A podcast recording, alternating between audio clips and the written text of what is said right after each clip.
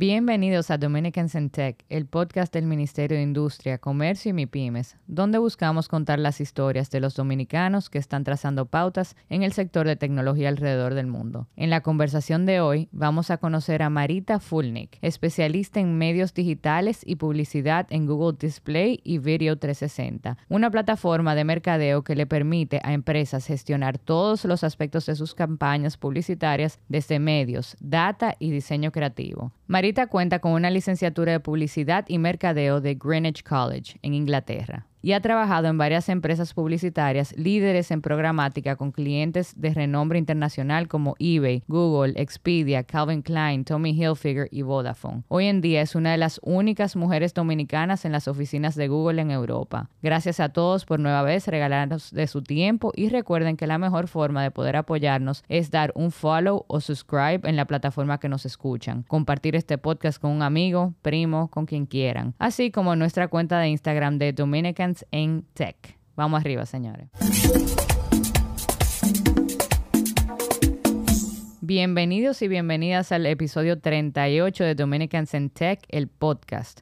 Yo soy Michelle Aybar, presidenta de Girls in Tech, República Dominicana. Y hoy estoy acompañada de mí misma, de Amanda, que es eh, parte del equipo de producción, eh, y Jonathan y Dion pues nos acompañan en, corazón y alma. Eh, ayúdenme a darle una calurosa bienvenida a Marita Fulnick. Em, Marita, ¿cómo estás? ¿Cómo te sientes hoy? Hola, hola, un placer. Sí, estoy muy bien, muy contenta de estar aquí con ustedes y conversar un poquito de la tecnología. Yo también súper emocionada de conocerte. Tú sabes que esta semana eh, una amiga me escribió por Instagram y me dijo, ustedes tienen que entrevistar a esta muchacha.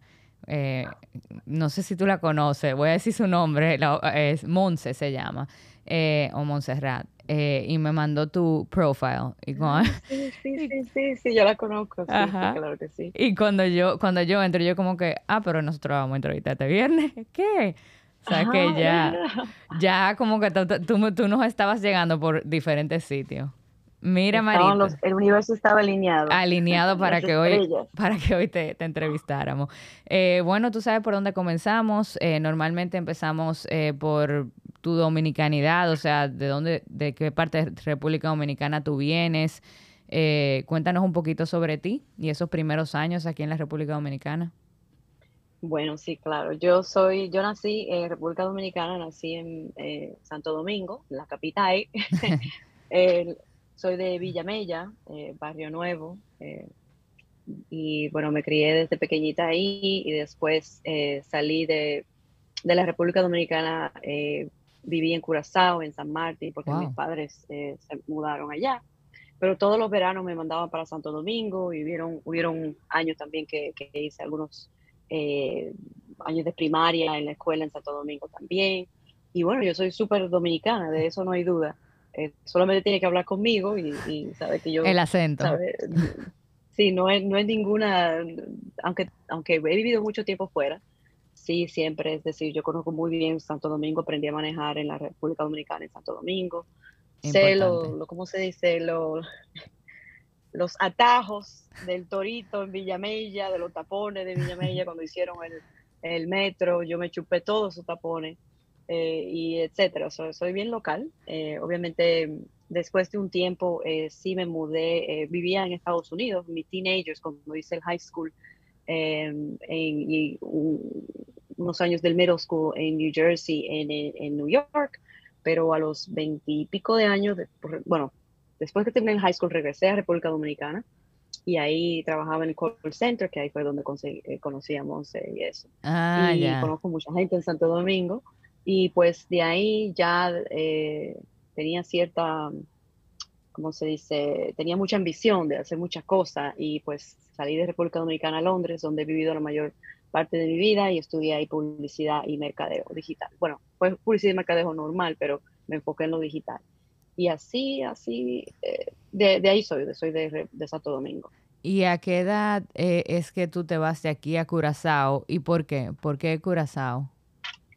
Bueno, eso ya mis padres eh, trabajaban, tú sabes, el dominicano buscándose el moro sale de su, de su país, trabajaban fuera, eh, eh, trabajaban en turismo y se movían, se mudaban mucho. y pues ya pequeña mi, mi familia vivía ahí y por eso me, bueno, no decidí yo mudarme, sino mis padres y por eso salí eh, temprano del, del, país y hablaba, ahí aprendí holandés en la escuela, también aprendí eh, inglés y obviamente el español se hablaba en, en la casa, entonces eh, era ya un poquito multilingüe. Y en Estados Unidos, ahí estudié francés en la escuela, en el high school, diario te dan una opción de estudiar un lenguaje o de un, electivo, un elective, como dicen, y pues yo me gustaba mucho el lenguaje y estudié así. Entonces, sí. Eh, también a Estados Unidos me mudé porque mis padres se mudaron a Estados Unidos y así sucesivamente. ¿Y cómo fue? Eh, la única decisión que la, que, perdón, sigue. La única decisión que tomé como adulta fui yo al decidir irme a Londres. Esa decisión la tomé yo, obviamente influenciada por mis padres también porque mi padre fue eh, allá a trabajar y me dijo, creo que este país sería muy bueno para ti. Y yo sin pensarlo, eh, no lo pensé mucho realmente, fui a Londres sin saber realmente qué esperar, nunca tenía en mi vida, en mi mente ir a Londres ni nada, simplemente fue como una decisión muy así impulsiva, porque me sentía un poquito frustrada por mi carrera en República Dominicana eh, que trabajaba en call center y, mm. veía que a los americanos le daban un mejor trato, le pagaban mejor que a nosotros. Entonces yo dije, pero ven acá, déjame yo cruzar el, el puente si yo tengo, si eso es lo que tengo que hacer para que me consideren como alguien, eh, tú sabes, digna de, de, un pago, de un pago eh, igual, etcétera, y ese tipo de oportunidades. ¿Cómo fue para ti, o sea, tú que tuviste mudando, que te mudaste de jovencita a varios sitios, cómo fue para ti ese, esa parte cultural? Eh, ¿tú, sentiste una diferencia en el trato social, en cómo tú te manejabas con la gente, eh, tanto en Curazao como en Estados Unidos, pero creo que hasta principalmente en Estados Unidos? Sí, cuando yo, bueno, yo me mudé de Estados Unidos, yo tenía apenas creo que 13, de 13 a 14 años. Y esa transición fue un poco interesante porque preciso cuando fue en octavo grado, middle school, estaban leyendo el libro de Anne Frank. Um, y Anne Frank es, es holandesa. Entonces los nombres de las calles y eso, la única que podía eh, leerlo bien era yo. Y de un momento a otro era popular, you know? porque oh. cuando estábamos reading out loud en el curso, eh, Marita, ¿cómo se dice eso? Yo lo decía pero la transición fue un poco, para mí fue, fue, fue diferente, porque yo, un ejemplo, yo hice el séptimo grado en República Dominicana, en Los Ángeles Custodios, en Cristo Rey, y era muy buena en matemáticas.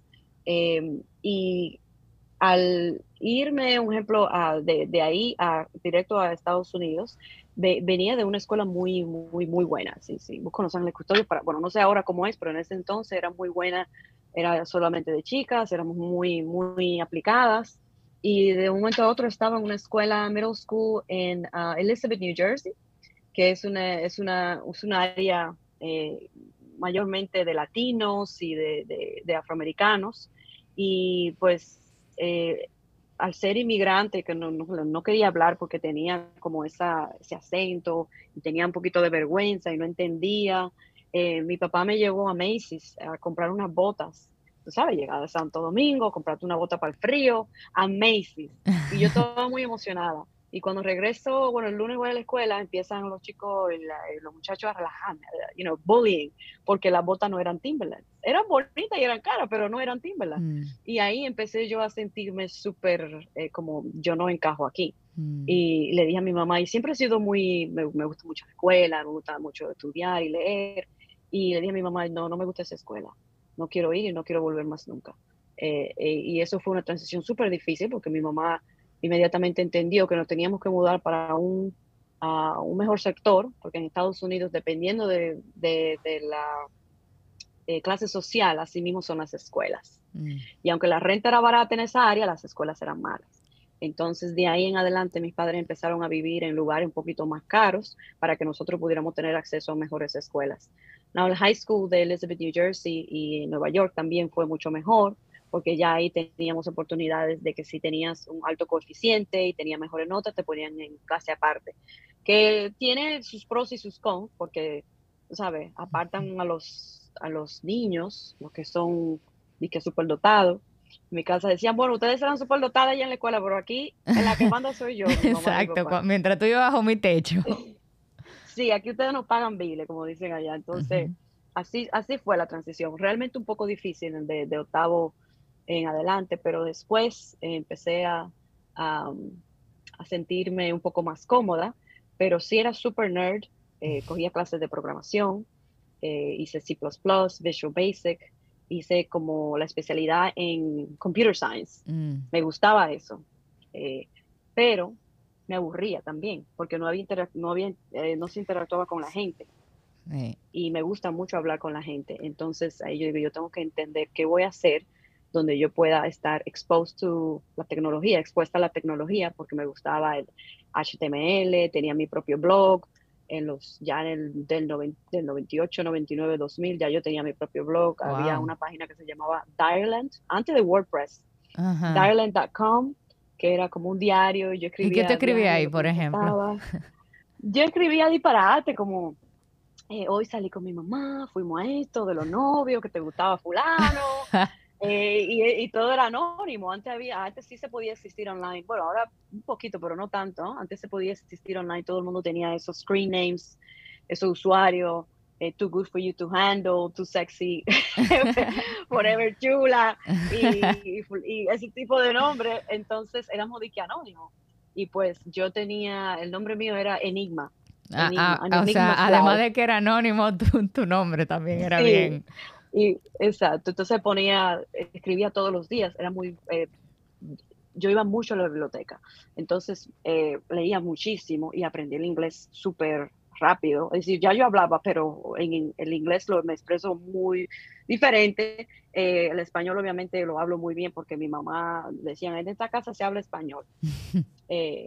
pero, pero no, es, no es el mismo nivel, la fluidez y todo eso, como tú sabes, que, que el inglés. Claro. Y una eh, última pregunta para ya pasar a, la otra después de high school.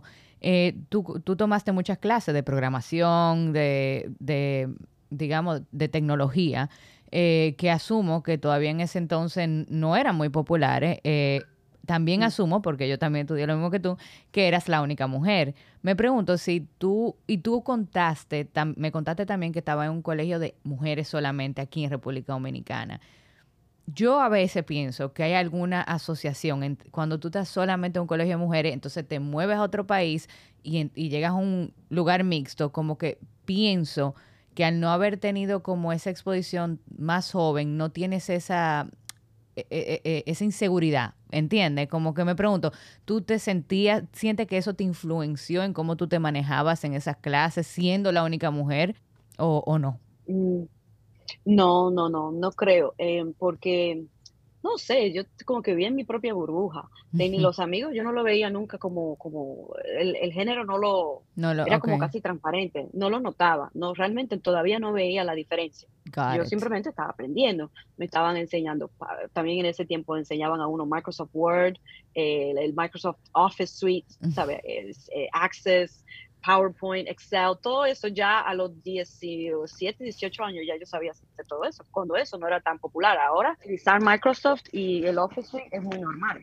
Te digo, en ese tiempo eh, Microsoft y el Office Suite era como aprenderlo en la clase de tecnología y después Visual Basic, pero no me, realmente todavía no lo notaba, porque habían, eh, era poca realmente, había otra chica en el curso um, influenciada por mí, y no, vamos a apuntarnos en esa pero no, todavía los chicos eran súper agradables, todavía no se sentía, yo no, lo, notaba, no lo percibía. Tal vez sí estaba, pero yo no lo percibía porque invencible, superwoman, no me daba cuenta. Tú sabes que eso, te, lo pregunté porque yo estaba escuchando a una, eh, un podcast y eh, la muchacha habló de que ella fue a un all girls high school.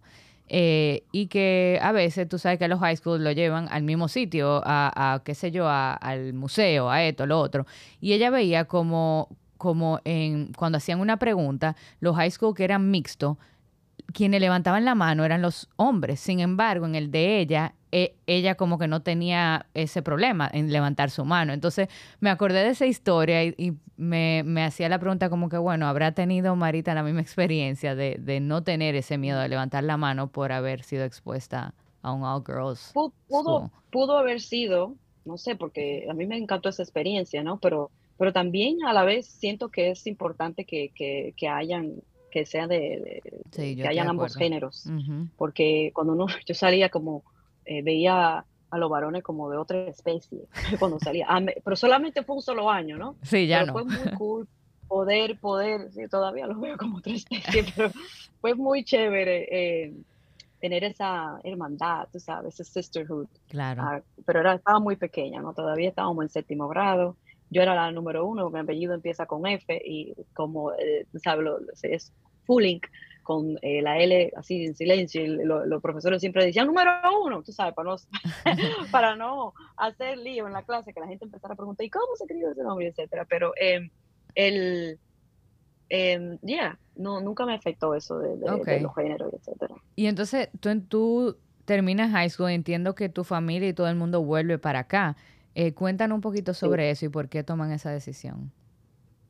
Bueno, esa decisión se tomó después del 9-11. Um, pasó los uh, terrorist attacks en, Nueva York y fue un día, bueno, que realmente a la gente, eh, todo el mundo conoce ese día, pero cuando uno lo pasó en, en, cuando uno lo vivió, es decir, me acuerdo exactamente dónde estaba en el momento que, pasó, que todo el mundo se empezó a enterar.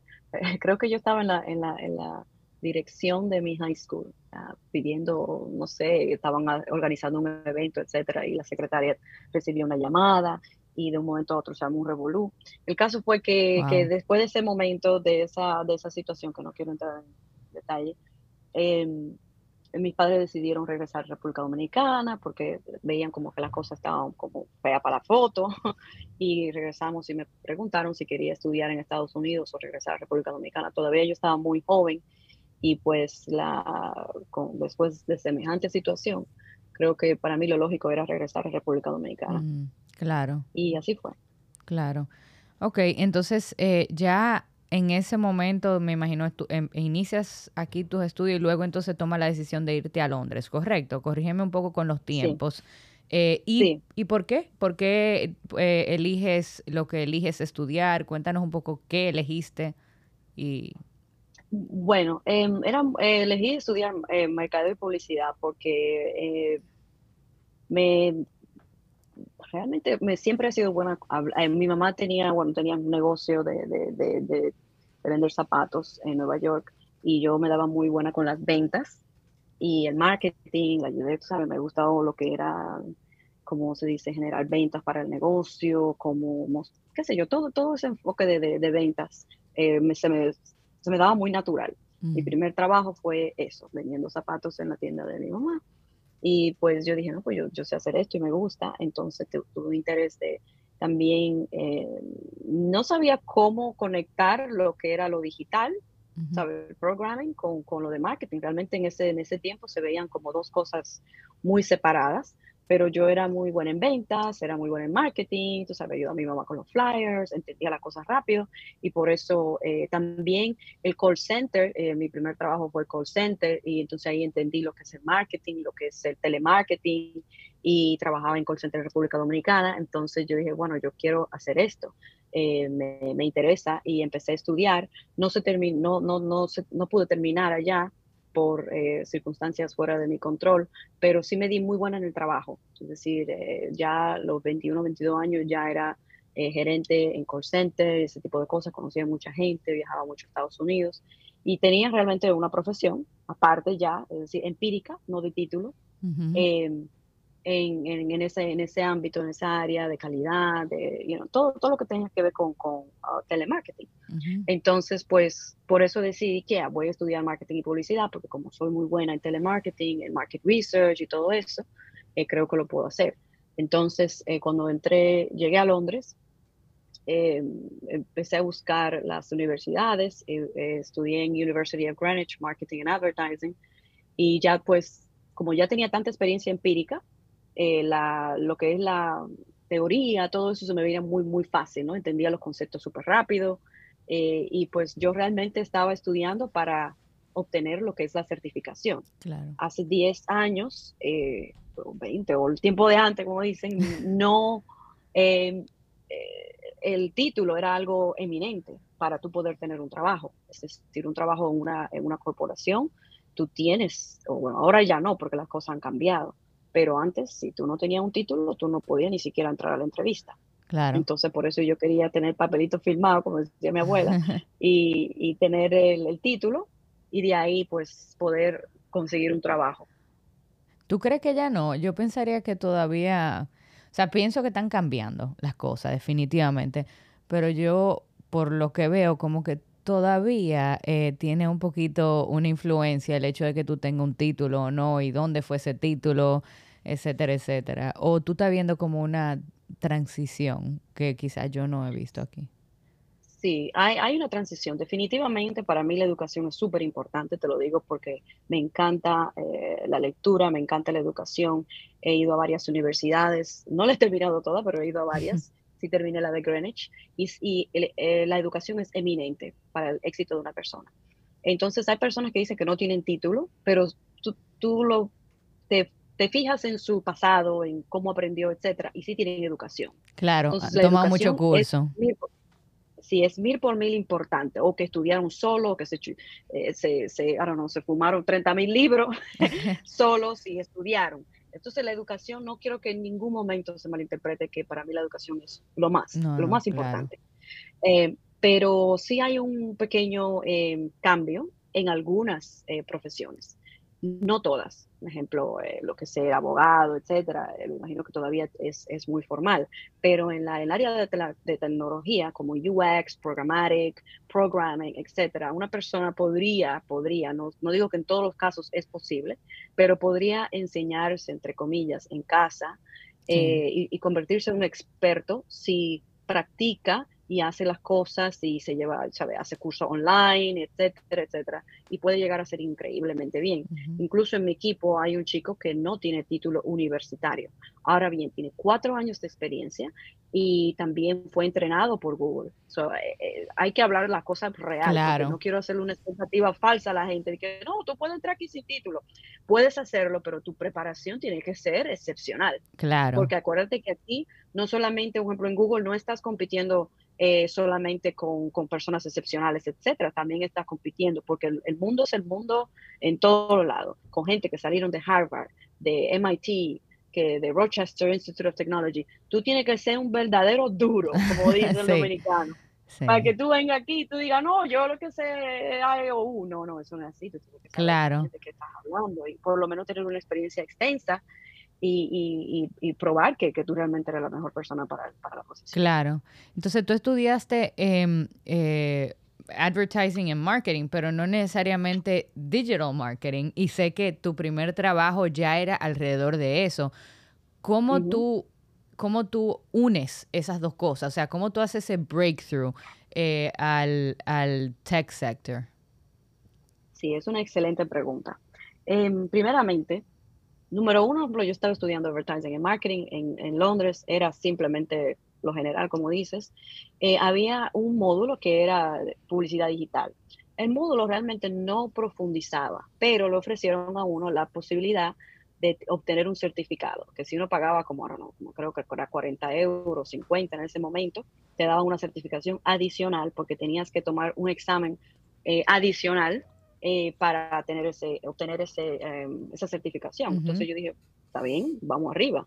Pero lo que el impacto más grande eh, realmente fue una charla que hizo una profesora que dijo, eh, traten, estamos en el segundo año, traten de buscar una pasantía, porque si terminan, cuando terminen, todos van a estar buscando trabajo, entonces van a tener demasiada competencia. Si empiezan desde ahora a hacer una pasantía en algo que les interese o en área de marketing, van a obtener experiencia y van a tener una ventaja sobre los otros cuando se gradúen. Mm. Entonces yo soy una persona que me encanta la competencia, soy highly competitive. Em, yo, yo, hago competencia por todo. Y yo dije, no, espérate, si es el, es el atajo, yo voy a buscar. Entonces me puse a buscar, como dice un americano, en Craigslist. En Londres se llamaba Gumtree. Es como, no sé, la página de Coroto en Santo Domingo o, o anuncio clasificado. Y estaba buscando un internship y se llamaba inspiringinterns.com, una página de internet, tenía una internship o una pasantía para personas en, digital marketing que hablaran otro lenguaje. Estaban específicamente buscando personas que hablaran holandés. Ah, pues perfecto para ti. Sí, entonces me mandaron a hacer un video porque también había mucha competencia, eh, explicando por qué yo quería ese trabajo y cómo yo podía aportar. Y bueno, mandé el video, eh, y eso no era pago, ni siquiera era pago, era gratis. Eh, pero era una, una, agencia de renombre. Entonces yo lo mandé, me, me cogieron porque eh, en Londres antes, hasta ahora todavía no hay mucho holandés, entonces necesitaban gente que hablaban holandés. Y yo pues hice la pasantía, era un Search Engine Optimization Agency, era una agencia de, em, de cómo manejar los buscadores para grandes marcas. Y incluían, tenían la marca de Nike, tenían, eh, iba eh, Google, iba Bing, iba Yahoo a la agencia a entrenar a las personas y acuérdate que ya yo tenía un entrenamiento profesional en República Dominicana. Ya yo había sido, eh, había tenido mucha experiencia en empresa, pero entonces empezar así como de pasante, de que nadie te presta atención, de que nadie te saluda, porque tú no importas para nada, eh, fue un poquito como, uff, pero nada, cuando tú eres humilde, tú dices, esto es un proceso, esto lo voy a hacer yo. Entonces yo me sentaba al lado de los account managers y los account executives y le preguntaba, ¿qué tú haces? Podía hacerlo porque yo era, eh, tú sabes, intern. Y me decían, no, yo hago esto, eh, ok. Entonces me entrenaron de muchas cosas. Yo todo lo que me enseñaba lo guardaba. Tenía un folder, un USB, todo lo guardaba ahí. Los entrenamientos a todos iba. Eh, es decir, en vez, de, en vez de pagar un curso de marketing digital, como hace la mayoría de la gente, yo hice esa pasantía y esa pasantía me sirvió como el curso. Entonces, como práctica en materia. Y pues cuando terminó la pasantía, no me contrataron porque eh, no, ese no era el, el, plan. Yo quería, pero no, no, no, había, como se dice, vacantes. Y también es súper difícil entrar en digital marketing eh, al principio, cuando no tienes nada de experiencia. Sí, pues, eso, eh, eso es, yo creo que esos son los retos más grandes, ese primer trabajo, que tú tienes toda la pasión y todas las ganas del mundo, pero ah, tres años de experiencia, cinco años de experiencia, o sea, lo que piden. Yo me acuerdo también de esos tiempos. Y me dieron un examen de matemática, bueno, el, primer, en el, bueno, hice muchas entrevistas, pero en esa de Essence hicieron un, examen de matemática y, em, y la persona que me entrevistó era una mujer que empoderaba a otras mujeres también. Y yo muy emocionada, pues me dio la oportunidad porque ya tenía lo básico. Y ahí empecé en Essence Digital en, en, Londres. Ok. empecé. Antes de graduarme ya tenía un trabajo fijo, pero trabajaba en una joyería antes como part-time, en lo que estaba estudiando publicidad. Tú te la buscaste. ¿Y qué tú hacías en Essence? Que entiendo que es eh, que trabajaba con clientes como Google, eBay, Expedia. ¿Qué tú hacías ahí? Yo era trafficker. Que, bueno, suena de mi mamá cuando yo dije, ¿qué? Que tú eres traficante, pero muchacha, ¿qué tú estás haciendo para allá? So basically, it's coding really. Um, it's not really coding. It's like you, eh, es ex, bueno, es tagging como eh, bueno, las imágenes de publicidad, la publicidad que ustedes ven en el internet, los anuncios, cada anuncio, cada imagen tiene un tracking tag. Entonces con ese tag, eh, un código detrás de la imagen que verifica cuántas veces vieron ese anuncio, cuántas veces le dieron clic, eh, en qué página salió, todo lo que se llama la data analytics de ese anuncio está tagueado con el servidor. Entonces, al principio es crear para cada campaña lo que son los códigos que, que se dice que miden en tiempo real el alcance eh, de la campaña, es decir, de una forma cuantificable. Eh, entonces, con eso puedes ver el rendimiento de tus campañas o gestionar los cambios y mejoras y conseguir mayor alcance, optimización. Eh, y con esos códigos de JavaScript, sometimes depende de, lo que recibe la página del editorial, con eso es que pueden las grandes marcas mantener el control de dónde están sus anuncios, eh, cuántas veces la gente lo ha visto, o simplemente bajarlos, quitarlos del Internet.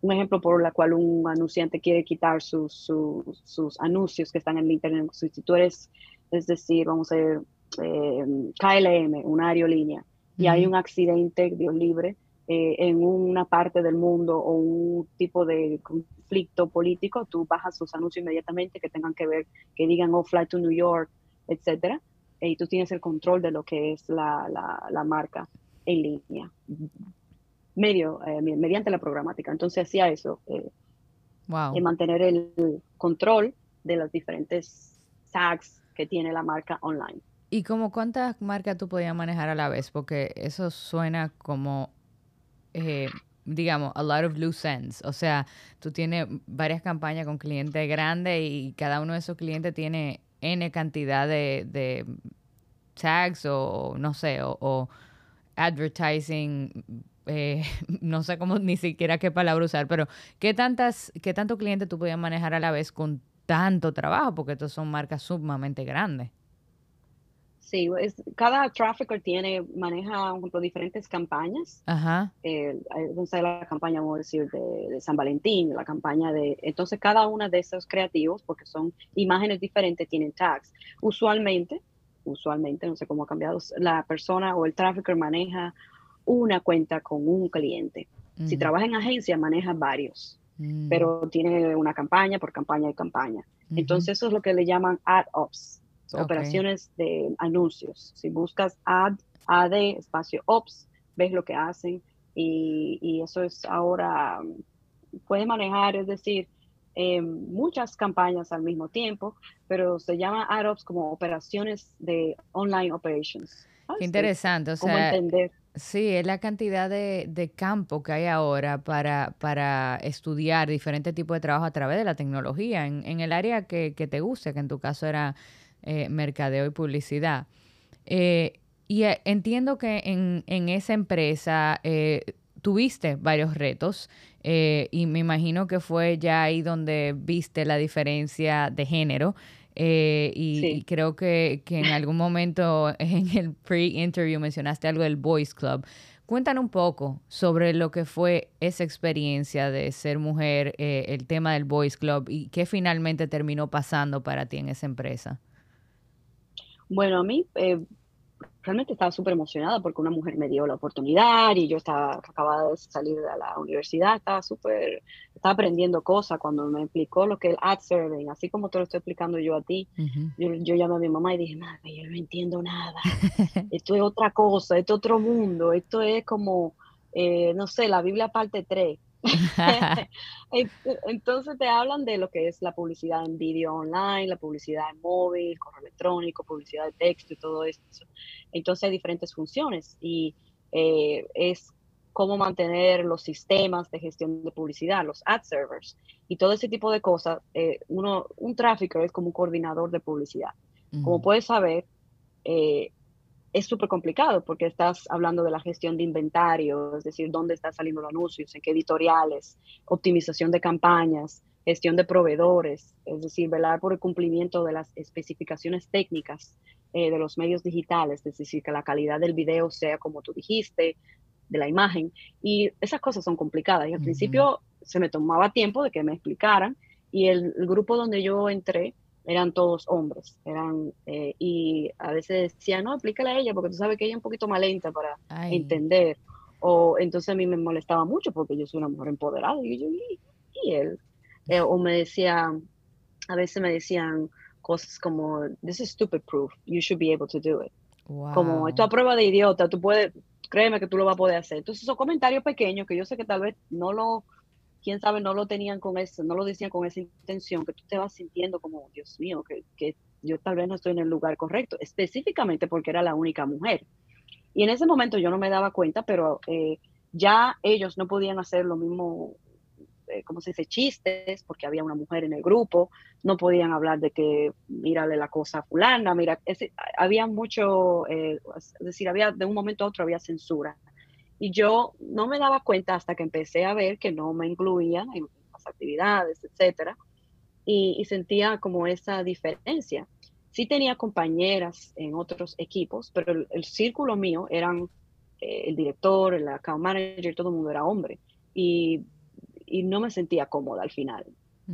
Em, pero no, no pasaron problemas de nada porque yo en ese momento no sabía cómo, cómo reportar eso. ¿Sabes? No era acoso ni nada, simplemente que no me no era como, eh, no me sentía como que era parte del equipo, sino que yo era diferente, aparte de ser latina, de ser mujer, etcétera, pero yo creo que era más por, porque no era parte del club de los chicos, ¿no? Boys Club.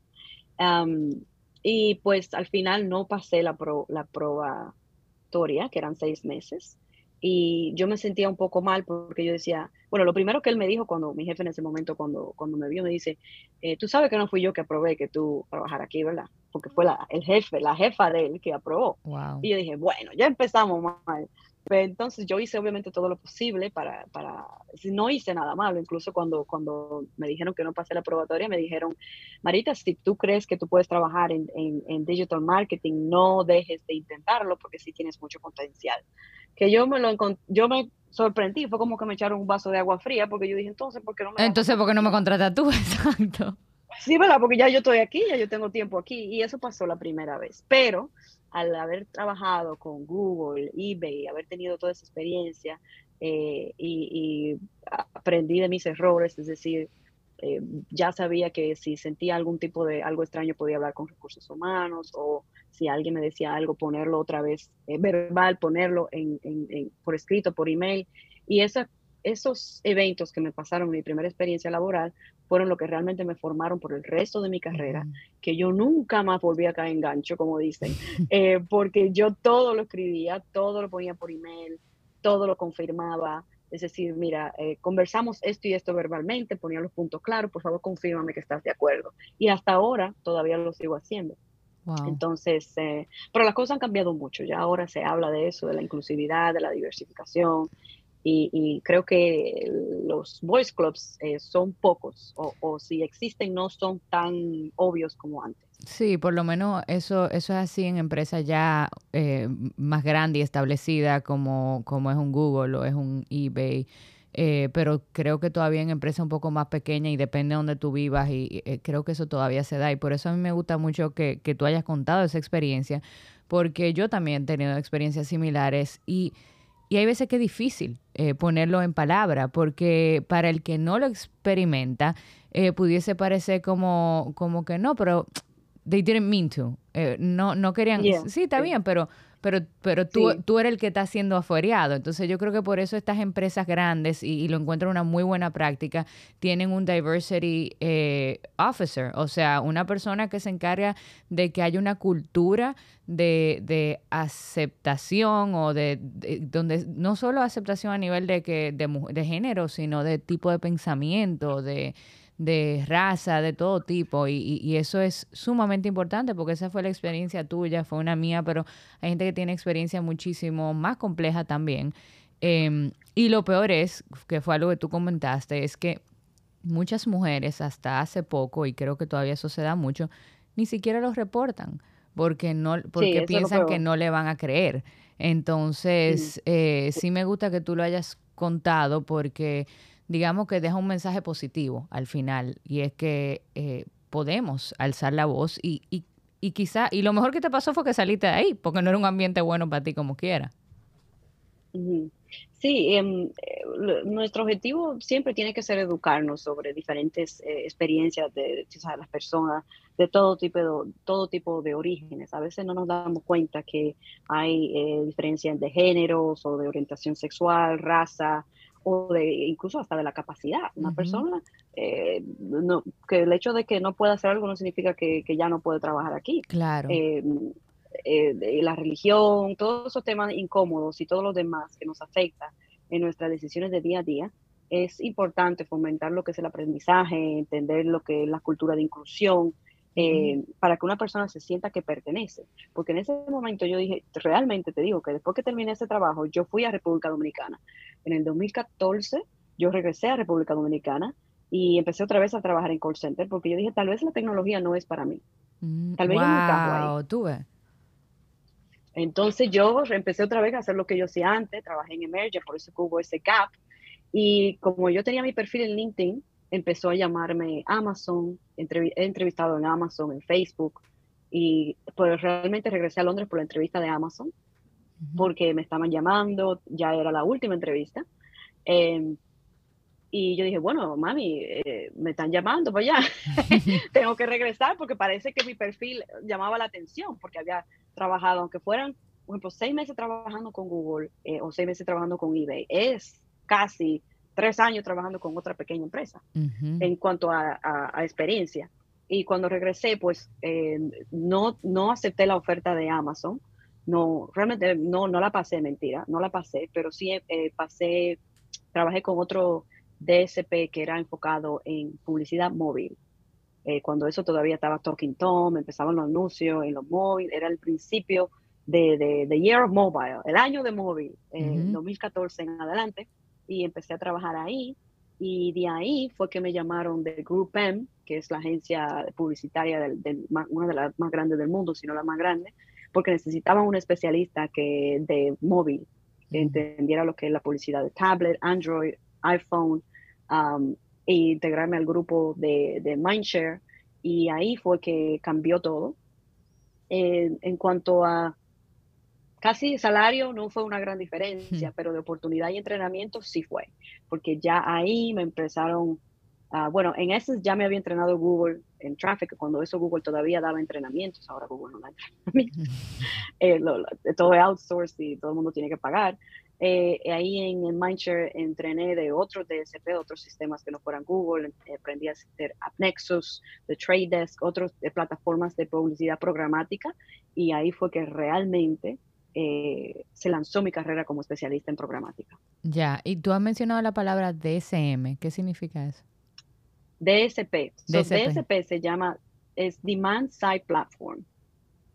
Demand Side Platform es la plataforma de publicidad eh, que utilizan los, las marcas para comprar eh, anuncios de, los editoriales eh, en el Internet. Okay. Entonces es, sí, es como, es el, yes, es el sistema de la plataforma de gestión de, de publicidad So, que permite comprar espacios publicitarios a las marcas eh, o intercambio de anuncios en Google Ad Manager, en todos los exchanges, o em, es donde los editoriales presentan su, ah, inventario publicitario. Entendido. Es cuando yo, para ponerlo más fácil, es como cuando tú tienes, usa Uber Eats o Spotify o Apple Music, tú utilizas esa plataforma, Apple Music y Spotify, para accesar música, Uber Eats para accesar el inventario o el, ya sí, el inventario que tienen los restaurantes. Antes se mandaban flyer, ahora los restaurantes se, ah, se unen a Uber Eats o no sé, pedido ya en Santo Domingo. Entonces ahora los, las grandes editoriales como New York Times, El Hoy, Listing Diario, en vez de mandar flyer a las diferentes marcas, se unen a un DSP, que es una plataforma que permite a las marcas comprar espacio publicitario. Ya, y esos espacios se, se ubican en diferentes eh, plataformas ya existentes, eh, por ejemplo, un Uber o, cualquier otro entendido. Me quedó súper claro. Entonces, eh, antes ya de entrar a, lo que es Google, que digamos que mucha gente probablemente está esperando, cuéntanos un poquito ¿Cómo, ¿Cómo fue tu preparación para llegar hacia Google? Entiendo que tu trabajo anterior, que fue en Jellyfish, marcó una, una diferencia. Y, y, ya luego entonces cuéntanos cómo, cómo llegas a Google y qué haces allá. Bueno, para mí, eh, la primera vez que yo, para hacer el cuento desde el principio, eh, que entendí que Google era una empresa buena, era que al principio cuando yo llegué a Londres trabajaba en una compañía de seguro médico y la gente con la mejor póliza era la gente de Google. Y yo, hay la gente que trabaja, pues, esta gente le dan de todo, ¿y cómo que? ¿Y qué es lo que se hace en Google? Entonces yo ahí empecé a buscar. Em, pero después te dije que la pasantía que hice era específicamente, por suerte, ¿sabes? Cosa de Dios, de buscadores. Y ya entendía lo que era el negocio de publicidad, de, anuncios, cómo Google hacía, monetizaba el ofrecer esos productos gratis para obtener datos eh, y organizar y, gestionar y, eh, datos eh, de los usuarios con fines de marketing digital. desde ya de Mindshare, ya yo sabía, es decir, trafficking se utiliza Campaign Manager, que es, ese es el sistema de Google, es el, uno de los líderes del mercado, sino el líder. Ya es decir, mi primera exposición con, con el marketing digital fue con Campaign Manager, que es un producto de Google. Entonces ya desde ya en la en GroupM ya yo sabía utilizar Campaign Manager, después me enseñaron a utilizar el de la demanda DSP que en ese tiempo se llamaba Double Click. Y tenía esa, esa experiencia y trabajaba con Google porque yo trabajaba en Programmatic eh, Campaign Manager para Unilever. Unilever es el, segundo el segundo grupo eh, con más presupuesto publicitario del mundo. Entonces, cuando yo hablo de Unilever, yo hablo de Dove, eh, ¿sabes? Los productos Unilever de la mantequilla en Santo Domingo. creo que pasta de dientes tienen ellos. Eh. Sí, Rexona, eh, Rexona es Unilever, eh, los, ah, los helados, Ben Jerry's, Magnum es Unilever, las mantequillas, Nuro, a ver, ¿qué más? veo, Alberto Veo 5 es Unilever, 13M es Unilever, eh, Sentí, Suave, Dove, todos estos son productos de alto consumo, se llaman CPG brands, no sé cómo se dice, Consumer Packaged Goods. Eh, entonces en Santo Domingo también son grandes y es una industria muy grande. Eh, al tener esa experiencia, es decir, Google siempre nos prestaba mucha atención como cliente y tenía, sabía manejar YouTube, sabía manejar las campañas eh, publicitarias eh, también en otros tipos de videos, es decir, en vivo, en New York Times, manejaba más también, es decir, tenía diferentes clientes, pero me, me, me especialicé con Unilever y que son fast moving consumer goods, que son, son productos que se mueven rápido. Es decir, cuando tú vas al supermercado, ¿cuánto tú dura pensando en qué mantequilla tú vas a escoger? Tres segundos. Es la misma que siempre tú coges. Que no es lo mismo que cuando tú vas a comprar un carro. Tú dices, no, hay que verlo, hay que manejarlo, hay que sentir el carro. O cuando vas a comprar una casa. El tiempo de consideración a conversión, conversión es cuando ya tú lo compras, es mucho más largo. Eh, cuando es un producto tal vez más caro que una mantequilla que lo que te cuesta son 12 euros y uno. Y pues al tener esa, es, esa, esa experiencia en planificación de medios en conjunto con Google, Unilever y Mancher, ya había, ya tenía esa experiencia. Al tener esa experiencia pude trabajar con otras marcas como Lloyds Banking Group en el cuanto a eh, que ya es en, eh, en, áreas de finanzas que no son de, tú sabes, de mantequilla, ni de champú, ni, ni de helado, ya estamos hablando de una tarjeta de crédito, etcétera. Entonces, toda esa experiencia relevante, eh, muy usando los productos de Google, ya Google tenía los ojos en mí. Me llamaban mm.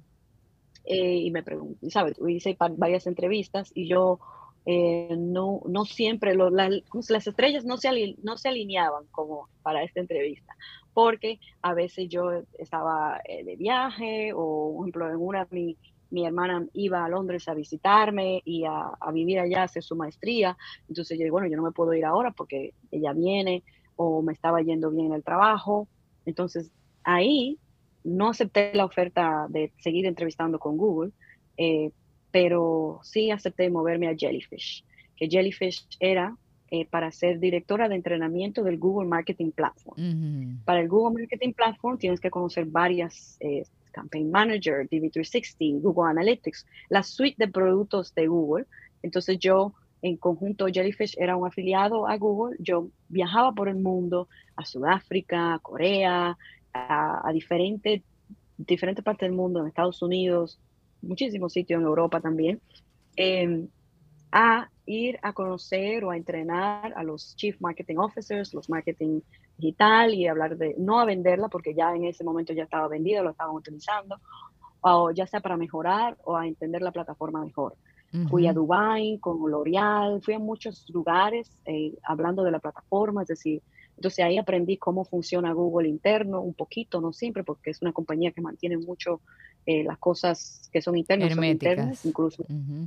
Exacto, tú sabes porque has trabajado en, en, este, tipo, en este tipo de empresa.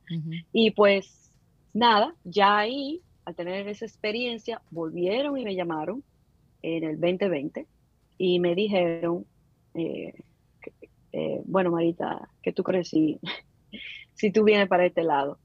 Y yo incluso le dije, miren, yo, miren, porque ya yo había entrevistado varias veces con yo no sé si yo soy la soy una persona muy directa y también soy arreta, como dicen.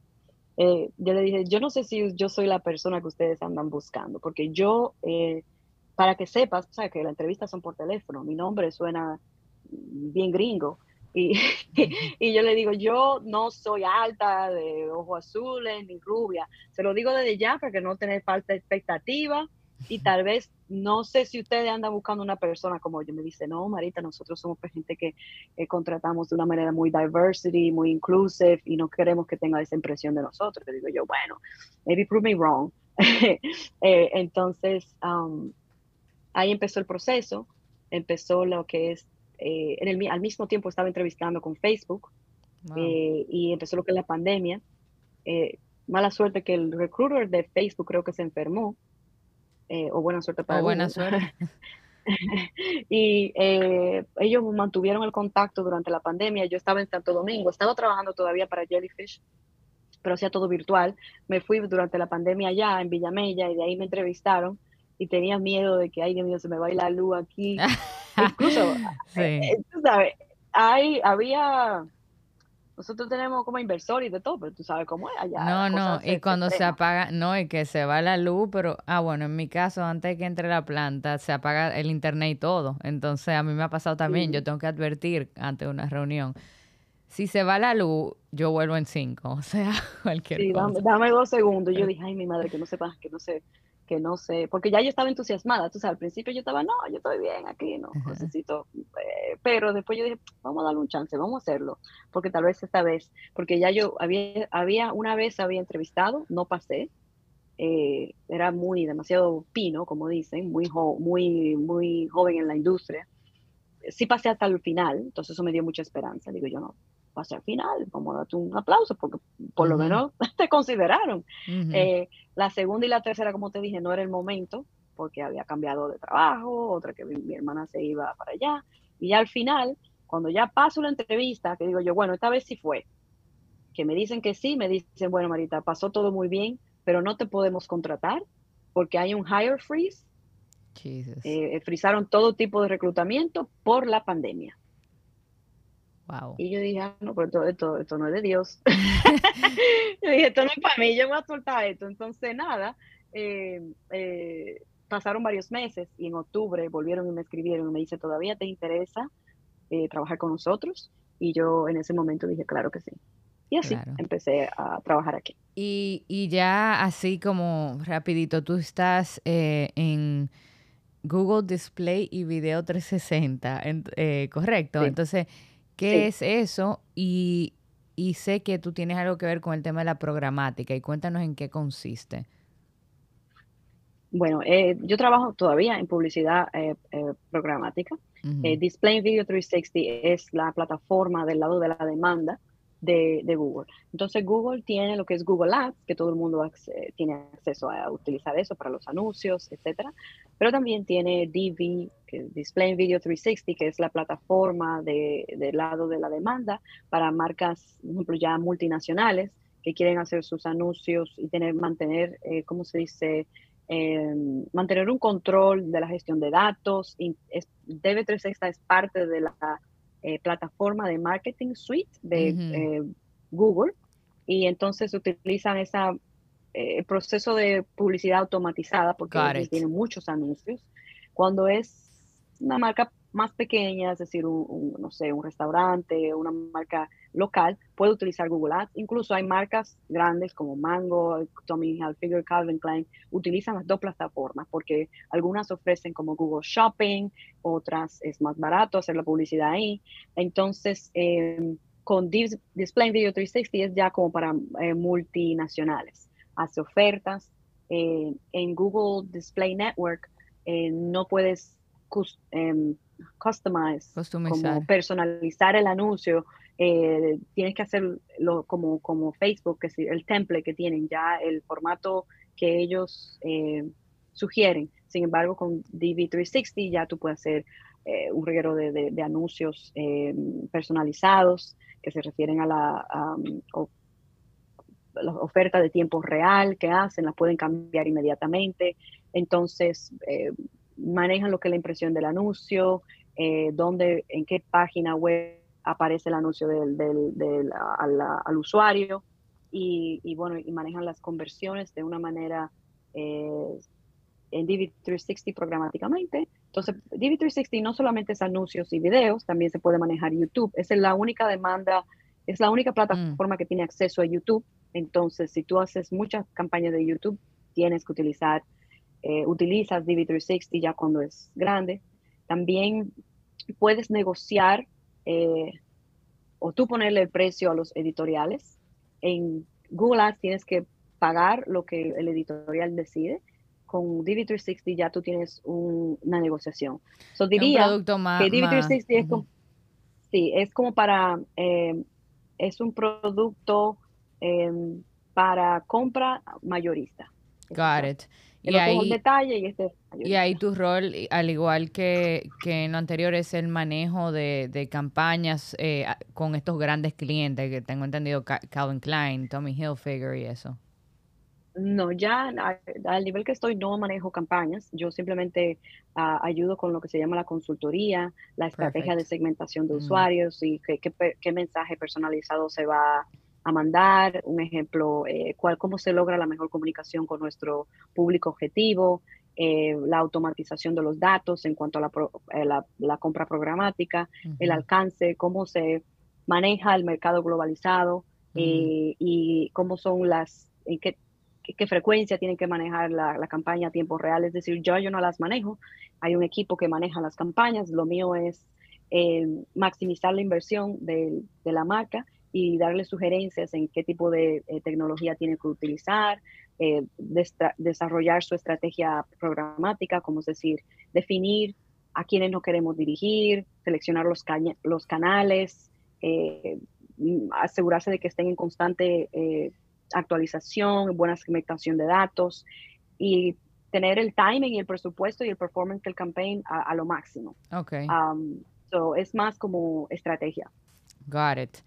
Bueno, yo creo que si es por mí, yo, yo sigo como tratando de indagar eh, un poquito más de lo que tú haces, me parece súper interesante y, y, creo que todavía a la fecha no habíamos tenido a alguien que, que realmente nos diera eh, tanto detalle sobre cómo se maneja eh, el mundo de marketing digital en empresas como esa. O sea que eh, gracias por, por, contarnos todo eso. Eh, yo creo que, que, ya podemos pasar a nuestro próximo segmento, que es el Rapid Fire. Rapid Fire son, yo te, voy a hacer, yo te voy a hacer varias preguntas, son pocas, tranquila, y tú me cuentas lo primero que te venga a la mente. son bien sencillas. no, son muy fáciles. ¿Lugar favorito en República Dominicana? Las terrenas. Ay, el mío también. ¿Los libros en digital o físico? Físico. Ay, yo también. Eh, un consejo eh, mercadológico para un startup. Bueno, primero que hay muchos entrenamientos que son gratis. Mm. Eh, las compañías grandes ofrecen, la mayoría de, los empresarios no, se, no, entienden lo que es la publicidad programática y, y, es una de las industrias más activas y lucrativas de todo el Internet. Entonces, le, urjo que se, que, se, que se eduquen un poco, que se informen de lo que es la publicidad, aunque tengan una agencia publicitaria, traten de, conocer por lo menos lo básico para así poder utilizar eh, esas herramientas de publicidad y poder llegar a diferentes públicos, porque cada vez es más difícil conseguir tráfico cualificado, es decir, personas que realmente quieran comprar su marca. Entonces, la, la, competencia existe, entonces manténganse eh, informados con las diferentes alternativas y formas de hacer publicidad digital. Es muy importante. Me encanta. Eh, y finalmente, a, un aprendizaje que se te ha quedado, tu aprendizaje más importante. Uno de los aprendizajes más importantes es que no desea hacer algo porque dura mucho tiempo. A veces la gente dice, no, eso dura, ese curso dura cuatro años, ese curso dura dos años, eso es mucho tiempo. No, son siete meses. Mm. O no voy a ganar tanto. Eh, yo dejé de ganar dinero para invertir en mi educación, para invertir en mi formación. Mm. A veces hay que pausar, no echar para atrás, pausar un poquito para coger impulso. Mm, Entonces, apuesta a ti. Bueno, eso me lleva a la próxima, que ya tú casi que lo empezaste, que es eh, nosotros al final eh, de, la entrevista le, damos un espacio al invitado para dejar un mensaje motivacional tú más o menos lo dijiste, pero igual te voy a dar eh, el micrófono por, por varios eh, segundos para, para que tú pues le dejes algo a nuestras escuchas aquí en República Dominicana o fuera de República Dominicana. Bueno, em, si te interesa, si les interesa trabajar en la, la publicidad digital, eh, hay mucha demanda para perfiles cualificados que sepan trabajar y adaptarse a las tendencias e innovaciones tecnológicas.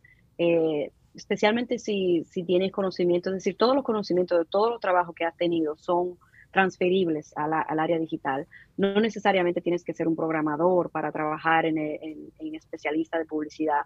Puedes tener, eh, eh, ¿cómo se dice? Puedes saber mucho de venta, puedes ser una persona que, que se adapta rápido, que, que, sabe investigar, entiende lo que es la economía digital y, ha estudiado y ve los beneficios económicos de invertir en diferentes negocios. Entonces, eh, aunque tal vez no sepas nada de programación, investiga la industria, busca qué perfil puede ser project manager, puede ser events manager, puede ser eh, vendedora, puede ser lo que sea en el área digital y no necesariamente tienes que saber eh, codificar. Ahora bien, codificar te abre muchísimas puertas, pero no dejes de investigar tu posibilidad porque tú mismo o misma te estás poniendo trabas. Mm. Atrévete, que, que sí es posible. Wow, Gracias, Marita. Yo creo que con eso cerramos con broche de oro eh, esta llamada. Gracias por acompañarnos hoy, por eh, contarnos de tu experiencia.